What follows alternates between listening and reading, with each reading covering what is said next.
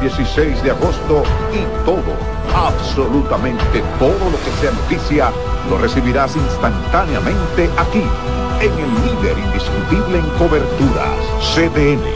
26 años junto a ti. Por eso somos el canal de noticias de los dominicanos.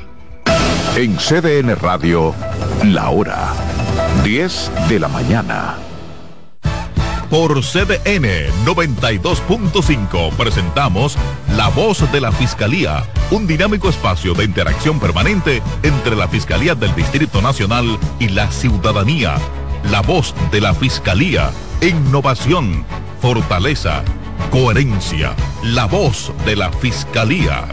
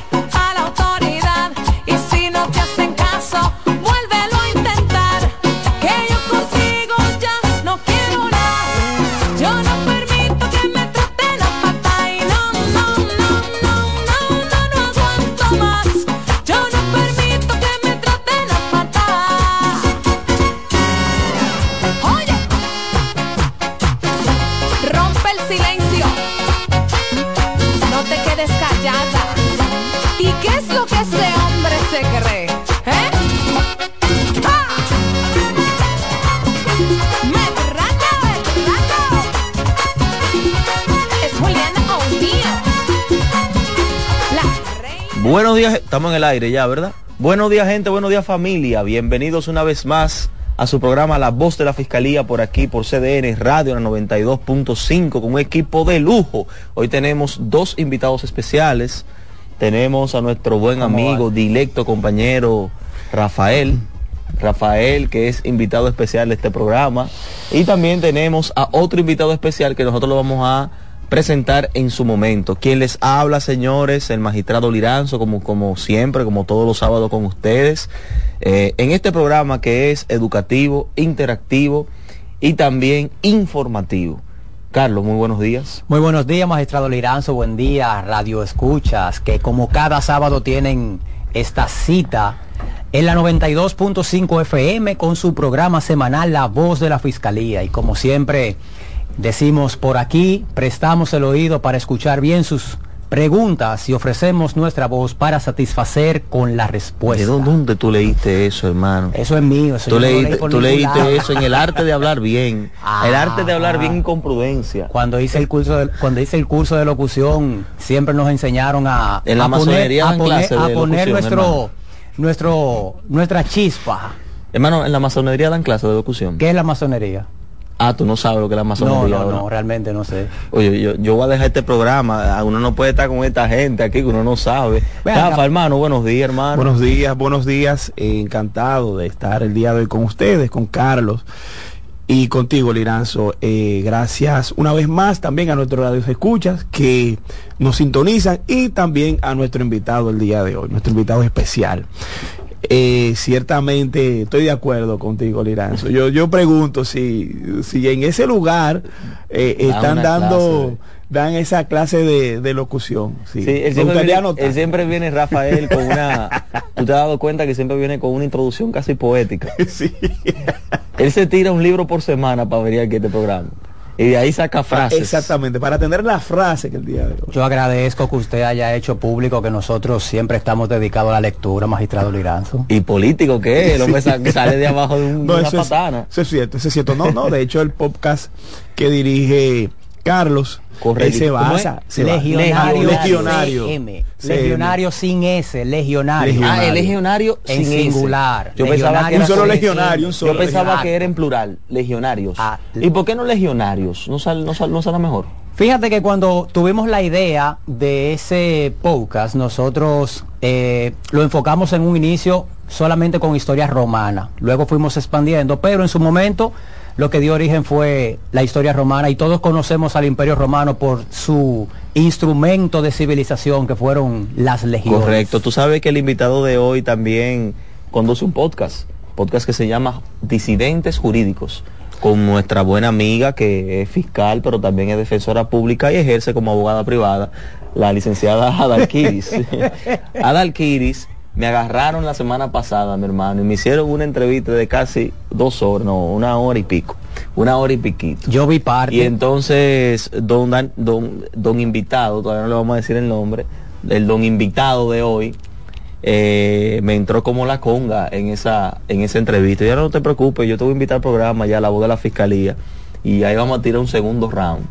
Entonces ahí, ahí hicieron un reel, lo publicaron y ya tú sabes, hermano. Yo, mejor, mejor ni vean eso, señores. Vamos a una pausa y cuando retornemos, vamos a invitar, vamos, vamos, vamos a seguir hablando mejor del, del, del Ministerio Público. Regresamos en breve.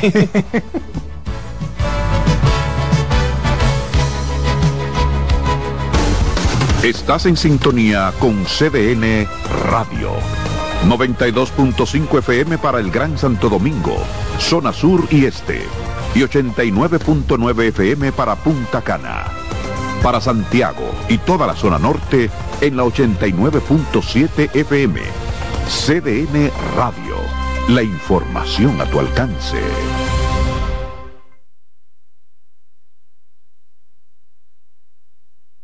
Hola linda, ¿cómo tú te llamas? Tú siempre pasas por aquí. Vamos a dar una vueltica, la vamos a pasar muy bien y tú puedes pedirme lo que tú quieras, princesa. Aunque algunos hombres ven a una mujer, una niña siempre es una niña. No hay excusas. Pagarle por sexo con dinero o regalos es un delito. Denúncialo. 1-809-200-7393. Terminemos con la explotación sexual de niños, niñas y adolescentes. Un mensaje de esta emisora, la Procuraduría General de la República y UNICEF.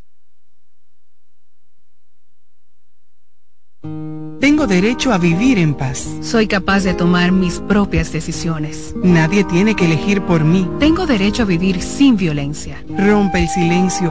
Llámanos. Línea Vida 809-200-1202.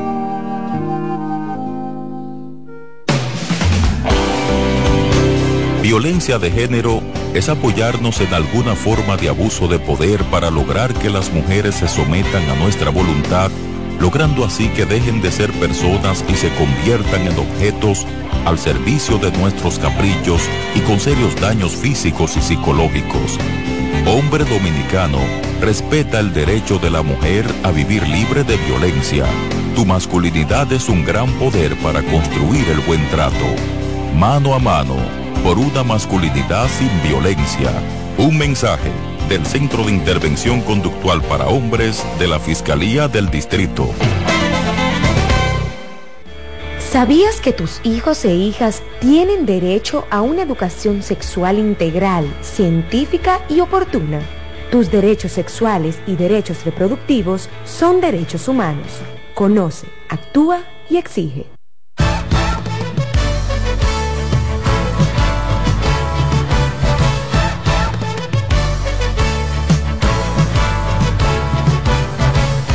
Bien, señores, estamos de regreso por su programa La Voz de la Fiscalía y queremos también darle una mención especial, un saludo al hombre de los controles, Alexis. Sí, es Alexis. Alexis, ¿cómo tú estás, hermano? Ese es el responsable de que nos escuchemos bonito. Alexis, Ese nos pone hasta autotunes. Sí, sí, no, me han dicho que me escucho bien. me escucho bien. Alexis. gracias. Alexis. Alexis, usted es un Alexis, técnico. no Ale- un no aplauso para puede quedar. Alexis, un aplauso para Alexis, el hombre de los controles. ¿Eh? Aquí Ansi, claro. bueno, yo sí, tengo que mucho Ansi. que no lo veo en YouTube. No, no, no, no. Cuando Pero yo me no, veo en no, YouTube. Los que nos ven me han dicho que también me ven. Ah, o sea está que yo también me siento bien. Ah, no, pues. Una, una mención especial también Aquí, para él. ambos realizan extraordinario trabajo. que está haciendo ese trabajo. Señores, Así recuerden es. que se pueden comunicar con nosotros al 809-683-8790 y al 809-683-8791.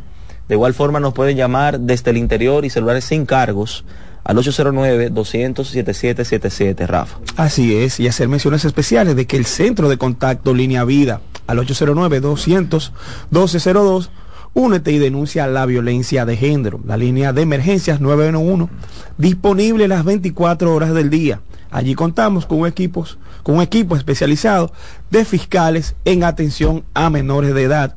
También el centro de atención a sobrevivientes de violencia. Todos los servicios allí son gratuitos. Esté ubicado en la calle Hostos, número 350 en la zona colonial, con el número de teléfono 809-221-7782. El centro de intervención conductual para hombres, ubicado en la calle Yolanda Guzmán, del sector María Auxiliadora. Allí con el número de teléfono 809-221-9980. Y recuerde también sintonizar el Ministerio Público TV por el canal de YouTube de la Procuraduría General de la República. Así es. Señores, en esta semana pasó algo histórico, un hito histórico que nunca lo habíamos visto en la República Dominicana desde nuestra historia democrática en el país. Estamos hablando de que el Ministerio Público por primera vez, por primera vez, obtuvo medidas de coerción en contra de un hombre que fue detenido el pasado domingo, precisamente el día de las elecciones, mientras se realizaba mientras se realizaban ¿no? estas elecciones municipales eh, por dedicarse a la compra de cédulas en el sector de Ato del Yaque en Santiago. A solicitud de la Fiscalía de Santiago y la Procuraduría Especializada contra Delitos Electorales, que fue creada precisamente en ocasión a estas elecciones eh, municipales, la Oficina Judicial del Servicio de Atención Permanente de la provincia de Santiago impuso al imputado Jeffrey Alexandre de la Rosa la medida de coerción establecida en el artículo 226, numeral 4 del Código Procesal Penal, que consiste en la presentación periódica ante el Ministerio Público a cargo de la investigación. Naturalmente, como todos ustedes saben, esta medida de coerción, que consiste en una visita periódica del imputado, implica la apertura de un plazo para la investigación del Ministerio Público para que subsiguientemente, eh, si no se llega a una solución alterna al conflicto, será depositado un acto conclusivo Así que es. posiblemente termine en acusación. ¿Qué significa eso? Significa que nosotros estamos madurando como Estado, como sociedad, significa que las instituciones eh, eh, están haciendo un intento por llevar a cabo su trabajo, es muy especialmente el Ministerio Público, porque la compra de cédulas eh, y este tipo de comportamientos son realmente acciones delictivas que tienen que ver con las elecciones. Así es, Hay así es. países donde si las elecciones, por ejemplo, se reportan much- eh, diferentes eh, comportamientos delictivos, como compra de cédulas, por ejemplo, o, o- o cosas parecidas, estas elecciones pueden ser incluso pasibles de una impugnación e incluso se podría eh, pues sencillamente anular las elecciones para celebrarse de nuevo. En otros países sucede así. Yo pienso que nosotros estamos dando un paso de avance, esto de que el Ministerio Público haya comenzado una investigación, haya presentado una medida de coerción eh, a una persona que estaba comprando cédulas, yo pienso que es un paso muy importante de avance para la madurez de nuestro sistema electoral. Y así, mismo un fortalecimiento para la democracia. Eh, si nosotros nos ponemos a analizar ese tipo de comportamiento, o sea, eh, eh, o de delitos, la compra de cédula, pues podría ser propio de cualquier otro sistema político que rija a un país, más no de la democracia. Muy bien. Sí, y destacar que esta es una nueva ley, la ley que sanciona estos delitos, eh, que ha sido modificada, que es la 2023. Y establece algunas, algunas novedades. Eh, la creación del Ministerio Público, de una Procuraduría especializada, de fiscales electorales en cada demarcación. Eso es así. Y creo que, que como tú decías, Liranzo, si significa un hito en la democracia dominicana. Claro. Y es De parte que- de ese proceso de madurez institucional, la creación de las instituciones. Y continuando ahí mismo en Santiago, los jueces del segundo colegiado del Tribunal de Santiago acogieron la solicitud del Ministerio Público de Santiago condenando a las penas de 40 y 30 años de reclusión mayor a dos hombres que en 2021 mataron a un oficial de la policía que los había enfrentado para evitar el atraco que los malhechores cometían en contra de otros ciudadanos, específicamente en el sector El Ejido de esa ciudad. Tras escuchar al Ministerio Público, representado por los fiscales litigantes Luisa García y Evelyn Ventura, la relación de los hechos ocurridos el día primero de junio del 2021, en la que condenaron los condenados, los condenados se constituyeron en una asociación criminal para robar y matar usando la violencia. Haciendo así uso de armas de fuego ilegal, los jueces dispusieron la condena contra Ramón Alberto Reyes Alejo, alias Toyo, quien cumplirá la pena de 40 años de reclusión en prisión, y Christopher Eugenio Acevedo Mex, La Rabia, que fue sentenciado a la pena de 30 años de cárcel. Bueno. Algo importante, 40 años. Y ciertamente son penas muy altas. De hecho, eh, hablar de la pena de 30 años es una pena un poquito elevada, pero de 40 años es aún más. 40 años es, más de la mitad de la vida de una persona. De la vida útil de una persona. No, claro, y, y del promedio general. Y del promedio general. Sí, porque son 70 años. Sí, República Dominicana la vida es 70 años, ¿verdad? 60, 70. Se- 70. Pero 70 porque aumentó la, eh, por la calidad de vida y eso aumentó a 70. O sea que 40 años estamos hablando de, de, de 5 años más de lo que sería la, eh, la, tu- la mitad de tu vida útil. Yo me pregunto, me hago una pregunta, y que creo que, que quizás Carlos, ¿verdad? Eh, como legionario pudiera responder. Como masón también. no, no, como legionario. Ah, no, no, Eh, sí, Rafa, sí, no. sí, ahí si usted tiene miedo, No, no, no, si usted no. tiene miedo, No. váyase. Liranzo No, no, creo- que en ese se tiempo, empeña. no, en ese tiempo creo que no existían los, los masones. Estamos hablando de la- del tiempo de la antigua Roma. Sí, ¿Cuál no era la- el, el- el tiempo de vida de un ciudadano? El 70 anti- año. el an- Yo creo que no. No, claro que no. no. Creo que tiene que ser 20, La gente 30. moría joven. Wow. Mira, recuerda que nosotros tenemos en la historia muchos personajes, por ejemplo, Escipión el africano, que fue quien derrotó a Cartago. Sin embargo, Escipión, a Cartago, ¿no será? Cartago, Cartago, como tú quieras, Liranzo. a ese gran general Aníbal, y sin embargo Escipión no Pero- llegó a 50 pero años. ¿Por Cartago no era la, la ciudad. Sí, sí, Él era claro, An- pública. Aníbal de, de, de Cartago, el cartaginés. Sin embargo, no llegó ni siquiera a 50 años. Y si tú vas a los grandes personajes del Imperio Romano, como Julio César, eh, no Pero llegaron. Julio César no era del Imperio Romano. no llegaron ni siquiera a Que no había 55 imperio. Julio años. César era en la República, Carlos, no era imperio. República Romana. ¿Por qué no llegaron ni siquiera a 50 Ah, pero años? por lo no, pero siguiente. imposible. Recuerden que Roma era una ciudad guerrera, por lo tanto, desde muy jovencitos, es decir, 14, 15 años, eran reclutados para Por el eso yo me ejército. salí de la masonería. Eran tú te pones a reclutados para tú te el pones, tú te ejército. pones a, discu- a discutir eso, yo te contradice. Muy posiblemente ya a los 25 Oye, eso, años que Julio César era del muerto. Imperio Romano. Julio César. Habías muerto en una batalla de esas.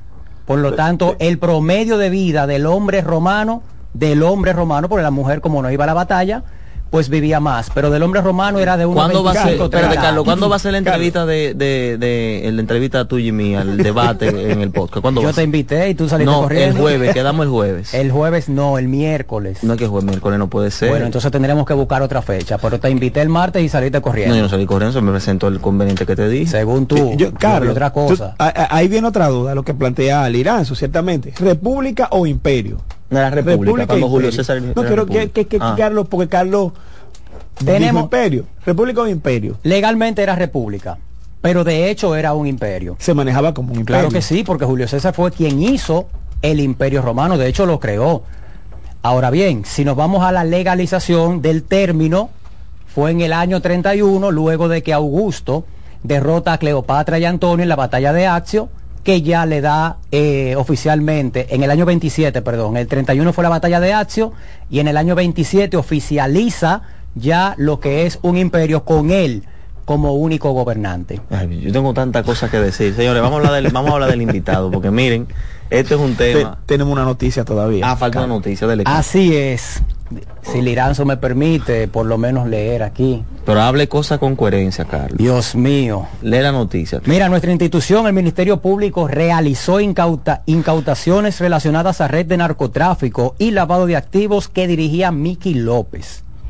La Procuraduría Especializada Antilavado de Activos y Financiamiento del Terrorismo, en conjunto con la Fiscalía de La Vega, realizaron este viernes varias incautaciones en Jarabacoa y otras localidades de La Vega relacionadas a la red de narcotráfico y lavado de activos que dirigía Miguel Arturo López Florencio, conocido como Miki López. La investigación financiera ha determinado que Manuel Antonio Hinoa y María Cepeda fungieron como testaferros al aparentar ser socios de la empresa Inversiones Inmobiliarias Cutupú SRL, dando todo el poder a Miguel Arturo Florent- Miguel Arturo López Florentino, alias Miki López, para la realización de transferencias y compra de ventas de bienes, muebles e inmuebles. Bueno, señor. De igual manera, la investigación ha comprobado que la actual diputada Rosa Amalia Pilarte, también procesada, vendió entre 13 y 15 propiedades a sus cuñados, los socios de la mencionada empresa. Tres equipos de fiscales, acompañados por miembros de la Dirección Nacional de Control de Drogas, DNCD, dan cumplimiento a la orden de incautación emanada por el segundo juzgado de la instrucción del Distrito Judicial de La Vega. Excelente. Bueno, señores, miren, vámonos con el invitado. Hoy tenemos un tema eh, sumamente especial porque tiene mucho que ver con la transformación eh, constitucional, del orden constitucional que tuvimos en la República Dominicana a partir del año 2010. Que pasamos a tener una constitución garantista, eh, llena de una serie de derechos fundamentales de primera, segunda y tercera generación, eh, garantías que le permiten al ciudadano, por ejemplo, poder reclamar, viabilizar, demandar el cumplimiento de esos derechos fundamentales, creación de instituciones muy importantes que también permiten eh, llevar a cabo el cumplimiento eh, cabal de todos estos derechos, como por ejemplo el defensor del pueblo, por ejemplo. Eh, el mismo Ministerio Público pasa a constitucionalizarse a partir del año 2010. La Así es. Defensoría Pública, nuestro invitado del día de hoy, es una persona con una es joven pero con experiencia acumulada. Es un- una persona que tiene experiencia como defensor público. Para mí, uno de los mejores defensores públicos que tenía la jurisdicción de San Cristóbal, que fue donde lo conocí, litigando. Eh, él tenía la capacidad de hacer un caso pequeño de droga de 50 gramos, él lo convertía en un caso grande, porque por él durábamos dos días litigando ese proceso. Había que pedir receso por el 315 Sí, sí. para poder terminar, porque él era así. Eh, incidentes, es un buen defensor, honestamente. Siempre salía paliado, pero es un buen Sí. Siempre un, un buen, def- Ok. pero un buen defensor. Eh, sí, porque a los defensores públicos lo, lo- lo evalúan por, por el medio, es cómo litiga, es Sí. cómo presenta el legato de apertura, es cómo interroga, es cómo eh, presenta incidentes. Diferente a los fiscales que nos miden por resultados. Eh, pero también fue letrado y ahora también está como él es conductor del, del un podcast muy interesante, muy innovador, disidentes jurídicos, y tiene también un apartado, ya él como profesional del derecho está ejerciendo como eh, en, la, en el área del derecho privado, y tiene un apartado que se llama eh, Derecho con Cucharita, que yo le he visto comentarios muy buenos. Me estoy refiriendo al licenciado Daniel Arias. Hermano, muy buenos días. Buen día, buen día Liranzo y, y, los demás, ¿cómo están todos? Muchas gracias por la invitación, estamos por aquí. Yo estoy aquí feliz para la revancha, hermano. ay, ay, ay, Dios mío. Hay problema. Bienvenido al programa La Voz de la Fiscalía. ¿Quién empieza, señores, con la pregunta? Usted no, yo empiece empezar, con el yo voy a empezar, sí, sí, inmediatamente. Eh, ¿Quién es? ¿Quién es usted? ¿Cómo usted? Eh, ¿Cuál es su background? ¿Cómo se definiría? Rafa empieza preguntando como que un, una entrevista de Sí, sí, trabajo. sí. No, de no, trayectoria, eh, una entrevista no, de sí, trayectoria. Dame su currículum, su currículum, por pregunta- favor. preguntas de acreditación para Sí, que el sí. público pueda estar, No, claro, yo Está voy ahí. litigando el hombre. para que el público pueda estar No. ya eh, con información de quién está dirigiéndose a ellos. De No, acuerdo, no, no. Esto es una especie de introducción del Consejo de la Magistratura. Así mismo es, ¿verdad? Pero me gusta esa idea porque así nos vamos preparando Sí. para ese Así momento. mismo. ¿Qué tú dices, Liranzo? Así es, hermano. Eh, no, yo soy el licenciado Daniel Arias, como decía Liranzo. Soy abogado. Tengo he hecho algunos estudios, ¿verdad? De eh, posgrado. Tengo una maestría en Derecho Constitucional. Ahora mismo estoy cursando una maestría en Derecho Administrativo y Tributario. Fui defensor público en el ámbito de, mi ejercicio como abogado. Fui abogado defensor público. Primero en la, en la jurisdicción de Pedernales. Eh, duré un año por allá, por la frontera ahí tuve oportunidad, digamos, de, de- de generar cierto, ciertas reformas a través de la rebeldía innata que ha estado conmigo desde que tengo uso de la razón. Yo digo que Daniel es un libre pensador. Y, y entonces en ese tiempo pudimos ganarla como defensor público del año a nivel nacional, en ese primer año de, de nuestro ejercicio.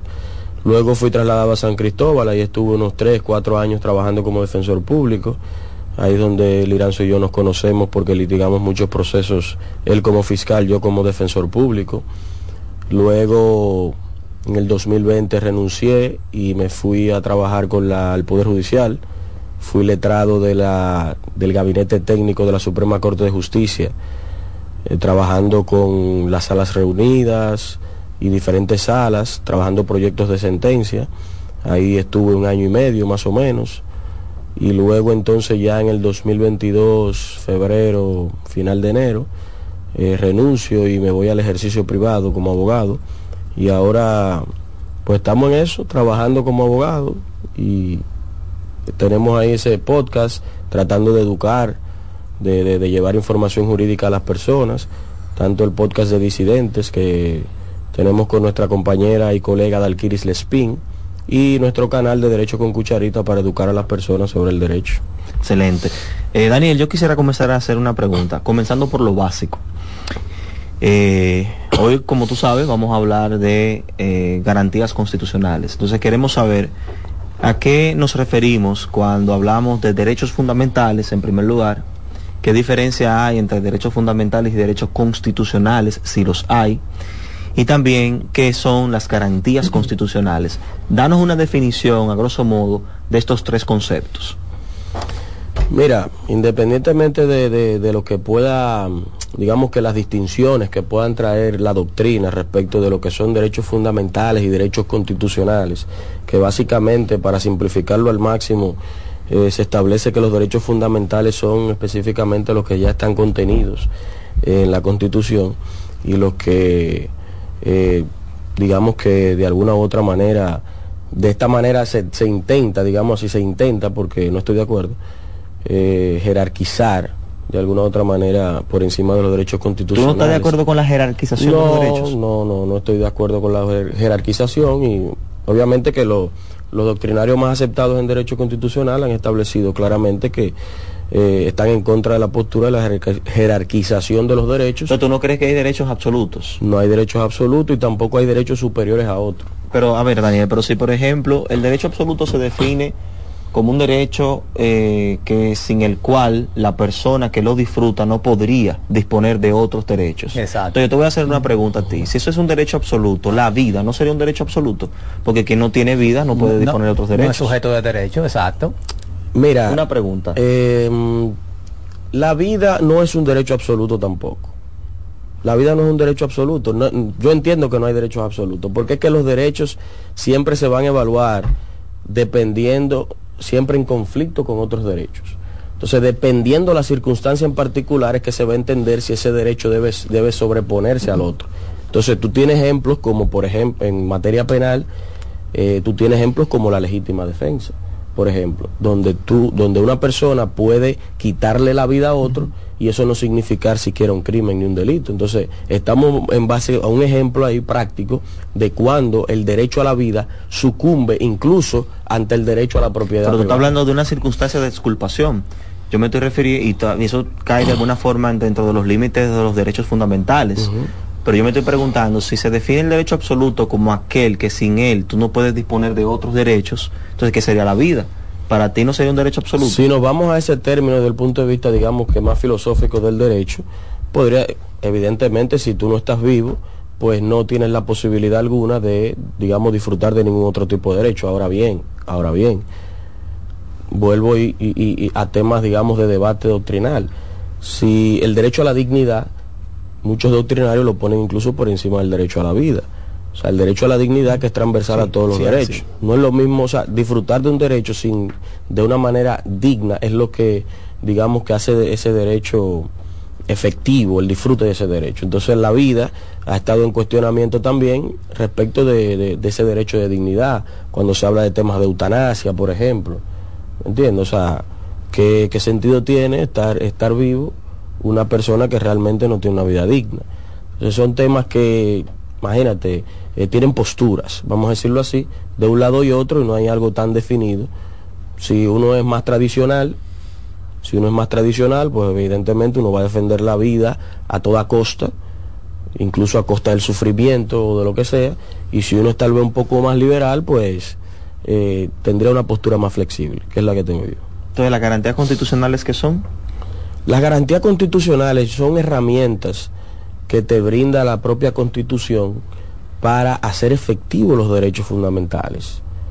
Ese, ese son, esa es una definición bueno, que yo le doy a, la- a las garantías constitucionales. Así, por ejemplo, eh, tú tienes garantías como, eh, ya yéndonos al marco de procesos judiciales, como por ejemplo la garantía del plazo razonable, por ejemplo. Y a partir de una garantía como esa, las leyes desarrollan reglas que permitan concretar esa, esa garantía. Es decir, mira, como hay una garantía de plazo razonable, es decir, que toda persona sometida a un proceso judicial debe ser juzgado en un plazo razonable, entonces el legislador dice, bueno, un plazo razonable en tal proceso es tal.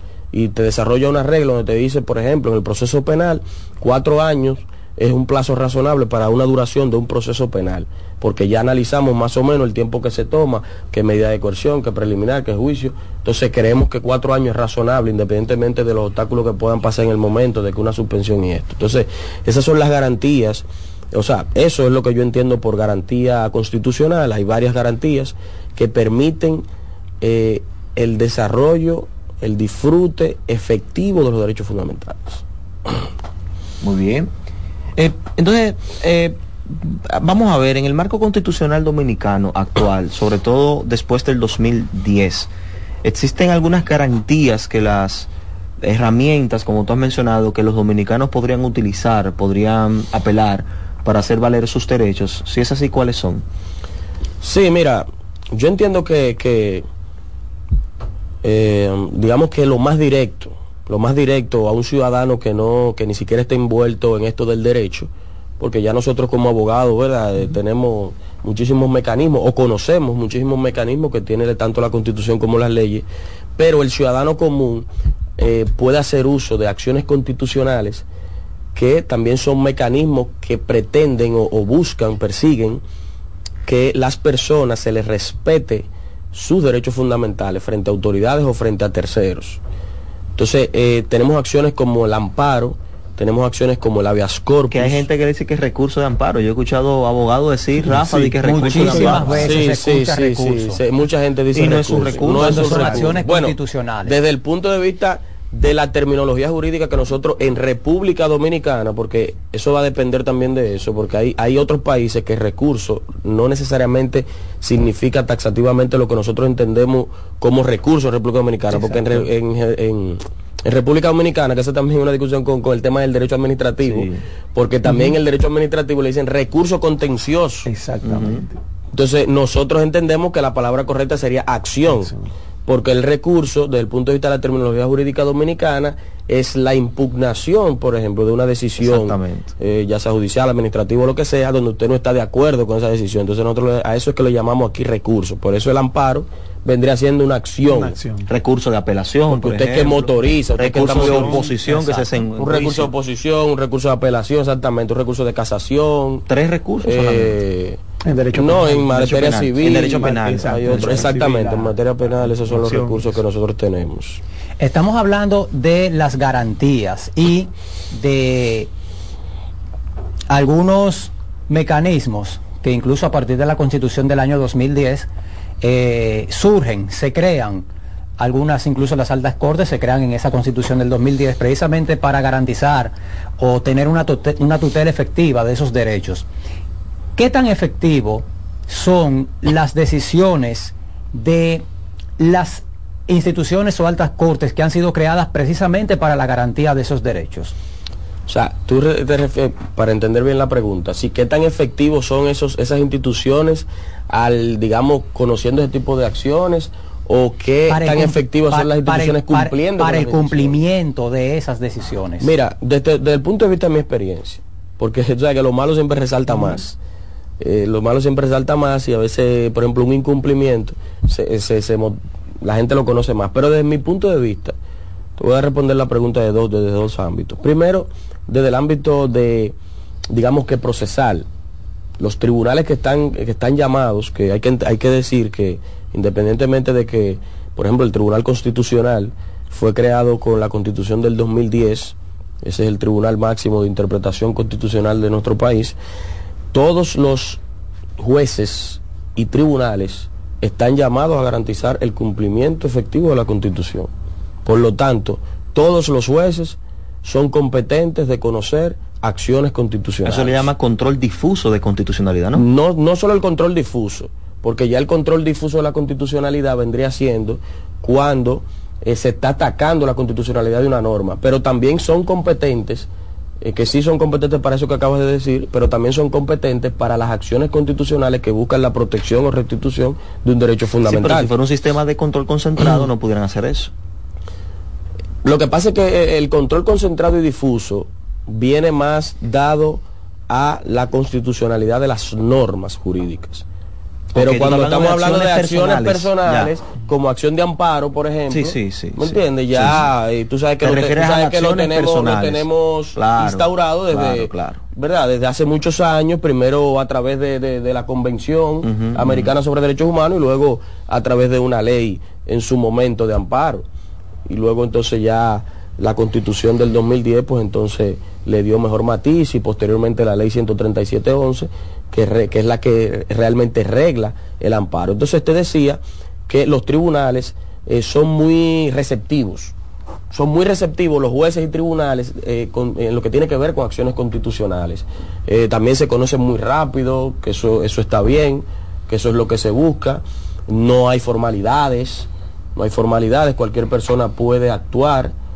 Por ejemplo, yo tengo una experiencia bonita, digámoslo así, de San Cristóbal, donde nosotros asesoramos a un joven porque un AME lo paró en su pasola él parece que creo que no tenía casco, no sé que estaba violando la ley de tránsito de alguna manera, pero tenía toda su documentación de su, de su motor, de su pasola.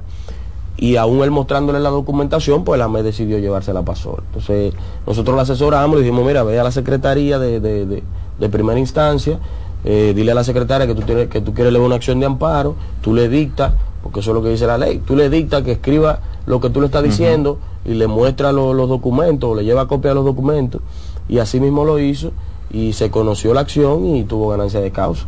y se le ordenó a, a la, a la- a la- Tuvieron a la a ahora dije set, a entregarle. Entonces eso es algo que el ciudadano debe conocer para que si se siente vulnerado en sus derechos, pues pueda ir hasta sin abogado, porque mucha gente eh, Cree que un abogado. tiene miedo a reclamar por el tema de que, ah, yo tengo que pagar tanto de abogado, que si yo qué, tengo que... Entonces ese miedo lo puede dejar, o que eso dura mucho en el ámbito de- del derecho constitucional. Entonces, como te decía, tanto... Y el amparo se conoce inmediatamente. Inmediatamente. Claro. Y la ley dice que no debe suspenderse por ninguna causa, aunque se suspende, aunque sea una vez, pero regularmente para el otro día, para dos días. O sea que usted puede resolver rápido. Es bien rápido realmente eso. Las instituciones públicas tienden a acatar, a su juicio, claro, esas decisiones tomadas por los tribunales respecto a esos derechos afectados y que el tribunal ha, ha decidido, ha resolutado que debe de cumplirse. Mira, eso, eso también exacto, que era en base que quería conectar con la pregunta. Tanto desde el punto de vista de los tribunales, pero también desde el punto de vista de las instituciones, a quien se le ordena tal o cual cosa a través de un amparo, de una decisión de amparo, desde mi experiencia he visto que también cumplen con la decisión. Y eso es algo muy positivo, que, que las instituciones tengan un respeto de, esa, de ese nivel de las decisiones judiciales. De las decisiones judiciales, porque nosotros vemos, incluso ahora mismo hay fenómenos políticos en Latinoamérica, donde si bien hay muchos aplausos, pero en- hay un trasfondo antidemocrático. O sea, hay una, hay una, hay una afectación muy fuerte a lo que es la El ordenamiento democracia, el ordenamiento jurídico, el ordenamiento constitucional, con la excusa o la razón, no sé, de Una necesidad de Estado. de Exactamente. nación. y de lograr ciertos objetivos que no se han podido lograr con, con todas estas reglas. Sin embargo, eso es peligroso porque, por ejemplo, en un estado de esa naturaleza es difícil que una institución que no esté de acuerdo con la decisión judicial te la vaya a cumplir. ¿Me entiendes? Entonces, eso aquí hay que aplaudirlo, de que las instituciones, las autoridades públicas eh, tienen mucho respeto con las decisiones, además de que el tribunal tiene la posibilidad de colocar lo que se llama un astrente, que es un mecanismo de constreñimiento para el cumplimiento de la, de la decisión Daniel, judicial. Decía en su obra, o dice en su obra, eh, eh, el juicio oral en el derecho penal, que el juicio siempre será una garantía del imputado, dice Weiterman. El juicio de fondo siempre constituye una garantía del imputado. Entonces yo te voy a hacer una pregunta orientada más o menos al espíritu que Weiterman trata de explicar en esta pequeña frase de, ah, de lo que tiene que ver con las garantías constitucionales y los derechos fundamentales. Y que yo creo que, vas, que tú vas a tener que hacer un ejercicio de explicación, de reflexión para poder responder la pregunta. Estados Unidos no tiene derechos fundamentales al modo que lo tenemos nosotros. O sea, no existe ni siquiera en su constitución un catálogo de derechos fundamentales. No, tampoco firmó la, el convenio sobre los derechos fundamentales. Por tanto, ellos no están comprometidos al cumplimiento de eso. Los países de Latinoamérica sí, pero sabemos que los países latinoamericanos lo hicieron en un contexto donde se necesitaba de alguna forma destrabar los eh, la herencia que nos había dejado la dictadura por tanto tiempo. Entonces había que, controlar el, había que controlar el poder de las dictaduras y había que dotar de derechos, de garantías a las personas para no ser atropellados por ese poder dictatorial. República Dominicana, 31 años de Trujillo. Ya hemos superado eso hoy día. Ya tenemos una cultura jurídica, ya conocemos cuáles son nuestros derechos innatos, vamos a decir así, muy propios del derecho natural. Entonces yo te pregunto, ¿tú no crees que tomando en cuenta que la delincuencia que avanza a un paso más, acelerado que la justicia, el, el- el- el delincuente no necesita una orden para meterse a una casa, robar y matar? El fiscal necesita una orden para entrar a la casa, hacer una investigación por ese delito, por ejemplo. Entonces yo te pregunto, qué tan adecuados, qué tan necesarios o qué tan convenientes son en nuestros tiempos el cumplimiento cabal de todos de, to- de todo este sistema de garantías, a me- por lo menos en el derecho penal. Mira, eh, importante la pregunta y yo creo que tuvimos una en el, en el podcast, en el podcast hablamos un poquito Te ese dije que esto iba a ser una, un- Sí, una sí. revancha. Mira, yo te digo lo mismo que, que- que creo que te lo dije en el podcast. Yo entiendo que la legitimidad de un Estado y de las autoridades está en no convertirse en el delincuente. O sea, usted tiene que tener un estandarte que aunque sea más difícil, es verdad, llevar a cabo su tarea, lo distinga de ese, digamos, criminal o delincuente. Yo no puedo tener una autoridad investigativa, una autoridad judicial que se comporte igual que el delincuente, bajo la excusa de que, bueno, es que si no lo hacemos así nos va a ganar la delincuencia. Yo no estoy de acuerdo con eso. ¿Por qué no estoy de acuerdo? Porque aunque ¿Tú no sea de un acuerdo con Bukele, por ejemplo? yo no estoy de acuerdo con Bukele. Tú lo sabes. no me meten en ese, gancho, se no me meten gancho, ese eh, lío. si no. Que, que Bukele tiene demasiados fanáticos. Ahorita acaban conmigo. ¿Me entiendes? No, yo no estoy de acuerdo tampoco. con Pero yo no estoy de acuerdo, porque es que yo no estoy de acuerdo con que, tú sabes que en materia constitucional se maneja lo que es el test de la razonabilidad, y el test de la razonabilidad te exige varios parámetros, y uno de ellos es, ok, el fin que busca, por ejemplo, la, la norma que se está atacando en constitucionalidad, pero te dice que tiene que tener un medio idóneo y legítimo. No es nada más la finalidad, yo te puedo decir, es verdad, mira, esta ley que se acaba de aprobar tiene como, tiene como finalidad, eh, qué sé yo, acabar con los secuestros. Y por eso nosotros aprobamos una ley que dice que, eh, no sé, todo el que contacte a un menor de edad sin consentimiento del padre lo vamos a, a procesar por secuestro. Por ejemplo, el constitucional te puede decir, mira, la finalidad yo la entiendo, es legítima. Pero el método no, el medio no, porque que tú no puedes pretender que todo el que contacte, por decirte un ejemplo de el laboratorio. método, proteges el método. Mira, Yo te protejo tengo- el método, te- ¿tú te sabes por qué? Porque los seres humanos, para terminar, porque los seres humanos, eh, nosotros, o sea, nosotros tenemos que creer en instituciones y no en seres humanos, porque es que hoy tú puedes tener eh, la persona más justa y más racional dirigiendo y con esas herramientas de poder, pero mañana tú vas a tener una persona arbitraria. Mira, Daniel, antes de que Rafa y Carlos intervengan, eh, quiero aprovechar la pregunta de una persona que nos está escuchando. Saludos para Daril Monte de Oca. Ay, ay, ay. Ah, pero fue con refuerzo el Daril. Ay, mi Daril madre. Monte de Oca en San Cristóbal, cariñosamente el Daril.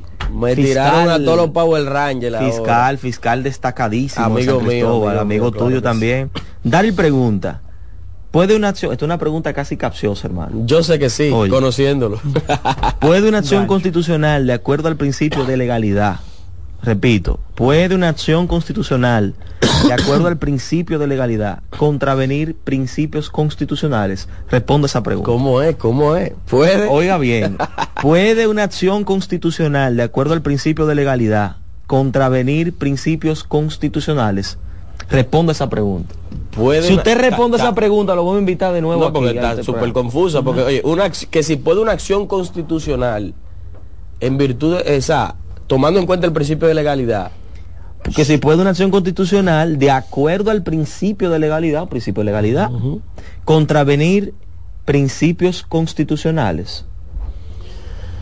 es que, mira, vamos a ver. ¿Se vamos, dan casos así? vamos a analizar la pregunta y conociendo eh, eh, eh, quién la hace. ¿Verdad? Pudieras tú decir, yo a través de una constitución, a través perdón, de una acción constitucional, no puedo emitir una decisión, depende de la acción constitucional. Estamos hablando, por ejemplo, de un amparo, por decirte Sí. algo. Yo no puedo emitir una decisión que vaya contrario al principio de legalidad, o sea, contrario a una norma establecida en una ley, por ejemplo. Ahora bien, recuerda lo que hablábamos del control difuso de constitucionalidad. Yo en el marco del conocimiento de una, de una acción cualquiera, puedo hasta de oficio como juez declarar eh, a, a efecto solo de ese proceso, o sea, un control difuso, decir esta norma es inconstitucional y por lo tanto acoger la acción principal, pero tendría que obligatoriamente declarar inconstitucional la norma que, por ejemplo, genere un obstáculo para, para dar esa decisión. No sé si por ahí tal vez que viene la pregunta. O sea, obviamente el principio de legalidad siempre será la pared del juez. O sea, yo no puedo tampoco irme más allá, a menos que yo entienda que esa norma legal es inconstitucional y yo diga, no, yo la voy a declarar inconstitucional. Por ejemplo, pudiera ser. Una pregunta que realmente, eh, eh, esta pregunta realmente conduce a error. Conduce Sí, a así error. es. Entonces, respecto a la ponderación de los derechos es fundamental. Usted establecía al principio que todos los derechos debían ser iguales. Pero Liranzo también establecía, decía, bueno, si no tenemos el derecho... si Yo decía que no hay, derecho que no hay su- a eh, la uno superioridad, Jerarquización, superioridad, eso mismo. Entonces, usted planteaba el tema de, de la legítima defensa. Pero si planteamos el tema de la, de la legítima defensa de que una persona a intenta matar a otra persona, estarían contrapuestos el mismo derecho fundamental, que es el derecho a la vida, ¿no? Sí. Pero ahora bien, te dice que si esa persona intenta atentar contra el derecho de propiedad y usted termina matándolo, usted estaría haciendo una ponderación entre el derecho a la propiedad y el derecho a la vida. Usted está en contra de eso, ¿es así? No, no, no, yo no estoy en contra de eso. Yo lo que te... De la superioridad. Supongamos que el Exacto, derecho a yo la lo que te digo es que- superior al derecho a la propiedad. Yo digo que, yo digo que, que no son superiores ni inferiores, sino que todo va a depender de cuál se superpone al otro de acuerdo a la circunstancia que, de que se trata. En el O sea, momento, claro. La vida, Ok. eh, por eso decía que el derecho a la propiedad privada en un contexto específico, como lo plantea la ley, pues puede ser en ese, en ese contexto superior a la vida. Porque eh, la ley no te dice, bueno, déjate robar eh, antes que matar a una persona. Te dice, si tú tienes que acabar con la vida de esa persona para evitar que te, que te roben, claro, hay otros derechos envueltos, ¿verdad? El tema familiar, el, el tema de la integridad, todo eso. Pero la ley no te exige que tú te veas en la situación específica de que tu integridad esté corriendo peligro. Te dice que si hay un escalamiento o rotura nocturna, y en el marco de ese contexto usted acaba con la vida de esa persona, pues entonces estamos en un, en un tema de legítima defensa. Entonces ahí la misma el mismo legislador te está diciendo que en ese contexto el derecho a la propiedad privada está por encima de la vida.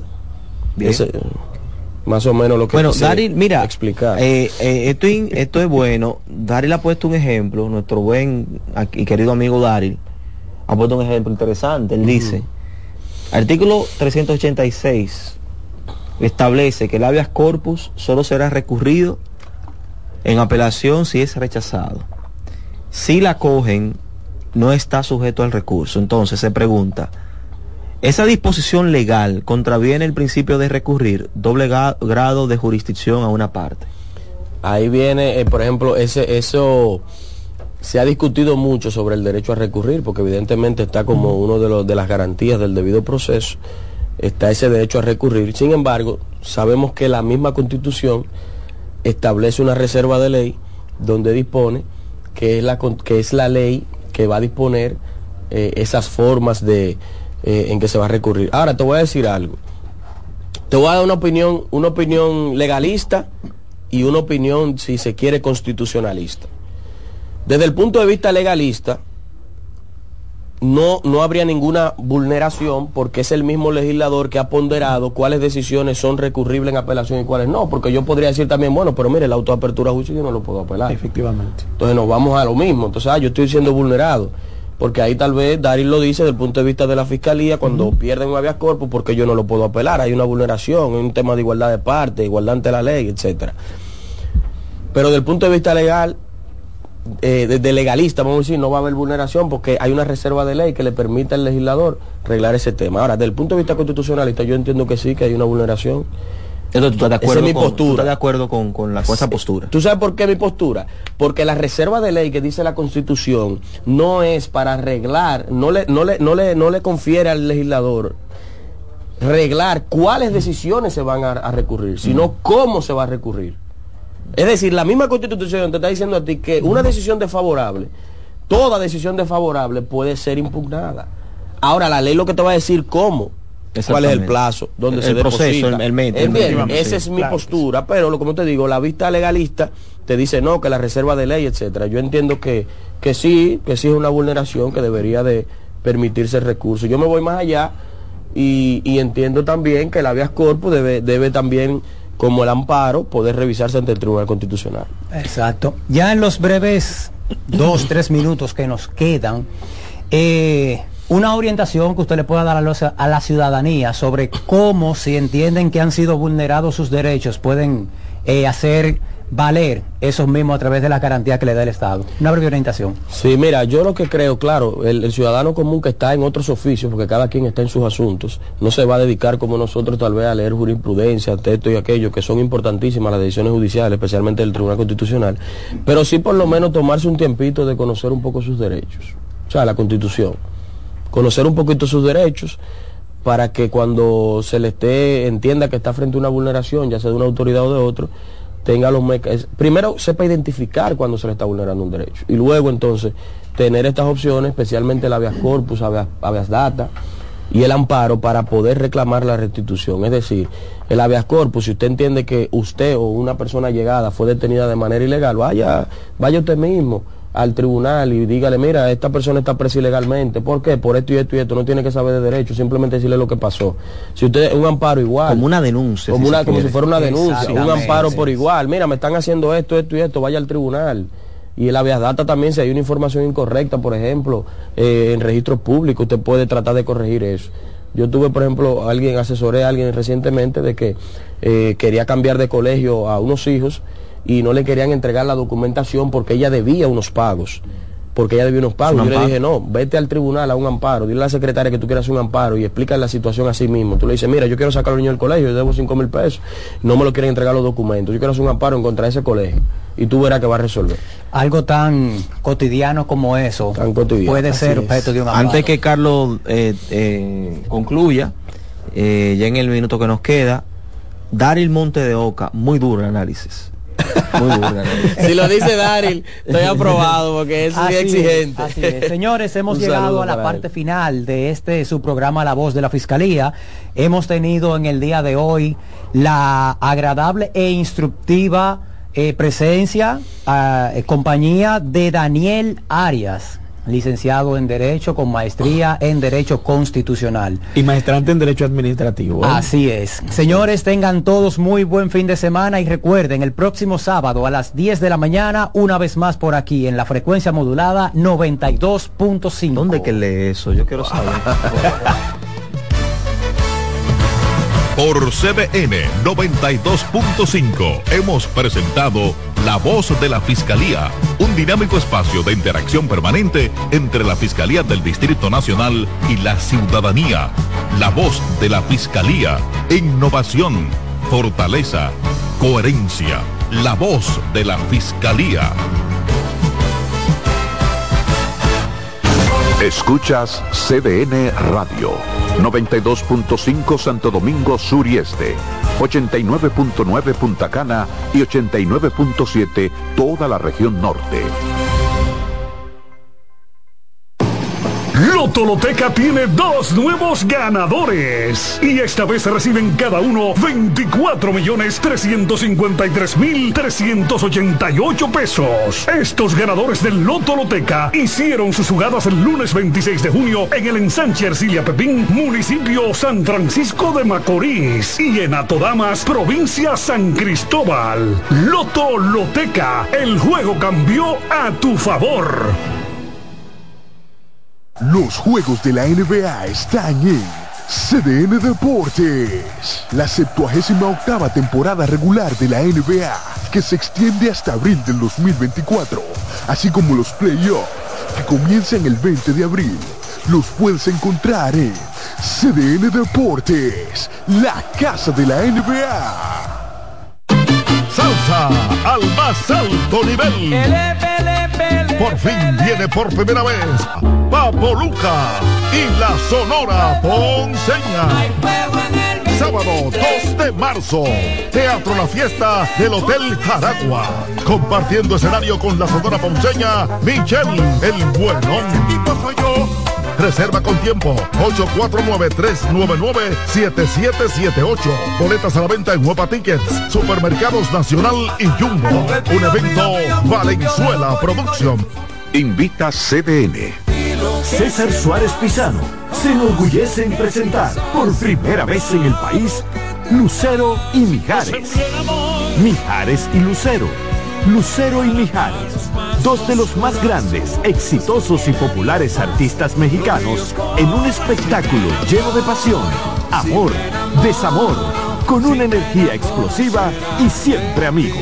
Sábado 6 de abril, Sala Carlos Piantini del Teatro Nacional, 8.30 de la noche. Boletas a la venta ya. Huepa Supermercados Nacional y Jumbo.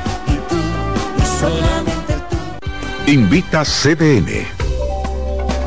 Los tiempos cambian y así nuestro país ha cambiado hacia una movilidad sostenible utilizando autos eléctricos donde de la mano de Charles Sánchez en el programa Cero Emisión Radio estaremos compartiendo todas las informaciones interesantes con un nutrido grupo de actores del sector. Cero Emisión Radio. No se lo pierda cada sábado de 3 a 4 de la tarde por esta CDN Radio. La información a tu alcance. Agenda Climática Radio. Con Jim Suriel y Miguel Campuzano. Junto a Jimmy Hensen, Nelly Cuello y Manuel Grullón. Analizan la actividad climática y los más recientes fenómenos meteorológicos ocurridos en República Dominicana y el mundo. Agenda Climática Radio.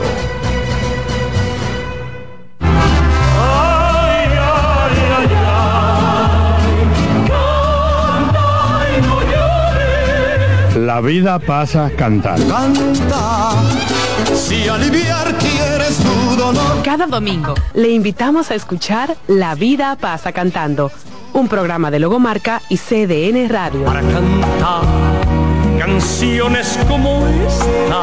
La vida pasa cantando por esta emisora los domingos a partir de las 10 de la mañana. Con Lorenzo Gómez Marín. Cantando me iré, silbando me iré, cantando lejos me consolaré. En la vida hay amores que nunca Todas las voces que cantan al amor. yo la quería más que a mi vida. Todo el romance musical del mundo. Todas las canciones que celebran los más dulces recuerdos. Eso es Colombo en Bolero. Domingo, de 2 a 3 de la tarde por esta emisora.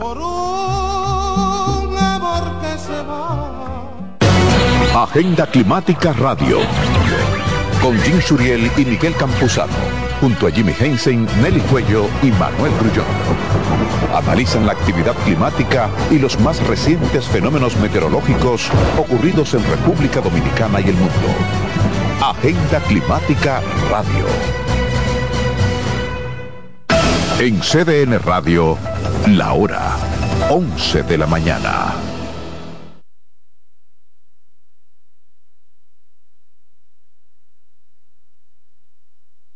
Y ahora con nosotros, Mister Deportes, Fran Camilo.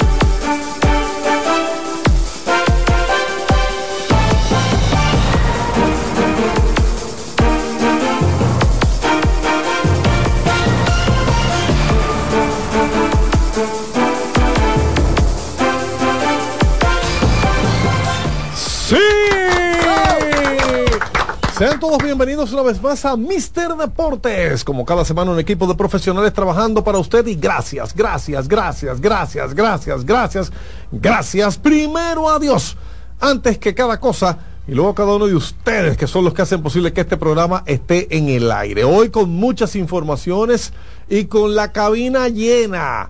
Eh, Alexis Rojas en los controles. ¿Comiste chocolate, Alexis? ¿Te dejó Miguel Rivera comer algo? Fernando Sena. Kianci Montero, Hagan eh, silencio. ¿comiste chocolate, Kianci? Sí, sí, le llegaron los chocolates. Recuerden que esos chocolates no vienen de fuera, yo los compro aquí. Fer- Fernando Sena, Fernando Sí. Sena no deja de comer, Dios mío.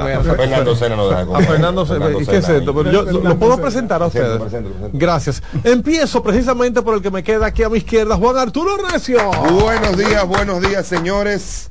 Palacio de los Deportes a gran capacidad. Partidazo de baloncesto entre República Dominicana y México. Los dominicanos se llevan la mejor parte en la apertura de la ventana clasificatoria a la Americop 2025. Juegazo de baloncesto. Juegazo de baloncesto. Vamos a decir, inicialmente de qué se trata. Ayer hubo juego en el Palacio de los Deportes Vigilio Travieso Soto, donde la Selección Nacional Dominicana de Baloncesto, también conocida como la Selección del Pueblo, ganó su partido frente a la mexicana después de estar lideando y peleando con un par de puntos de diferencia todo el camino, terminó ganando holgadamente. ¿Resultado? Se 84 por 70 terminó imponiéndose a República Dominicana ayer en ese partido. El que no fue al Palacio terminó viéndolo por CDN Deportes, donde verá el juego en vivo. Atención, que ha habido una confusión.